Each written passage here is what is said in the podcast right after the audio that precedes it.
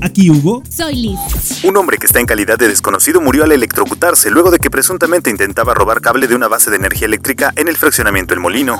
En el primer partido que disputaron en Santa Marta, Colombia, el equipo de fútbol sub-20 Tehuacán ganó 2-1 al imponerse a Boca Juniors en espera las combinaciones para seguir avanzando en este torneo. Son siete las motocicletas robadas que se han recuperado en Tehuacán según el área de gobernación, que considera que la presencia de la Guardia Nacional podría disminuir la grave delincuencia en la ciudad. La Secretaría de Desarrollo Rural confirmó que serán 11 los productores de maíz apoyados tras las heladas que cayeron a mediados de mayo en la Junta Auxiliar de Santa Catarina, Oxolotepec. El precio del tanque de gas LP de 20 kilos disminuyó hasta 2 pesos y 60 centavos en la región de Tehuacán, de acuerdo con las tarifas publicadas por la Comisión Reguladora de Energía.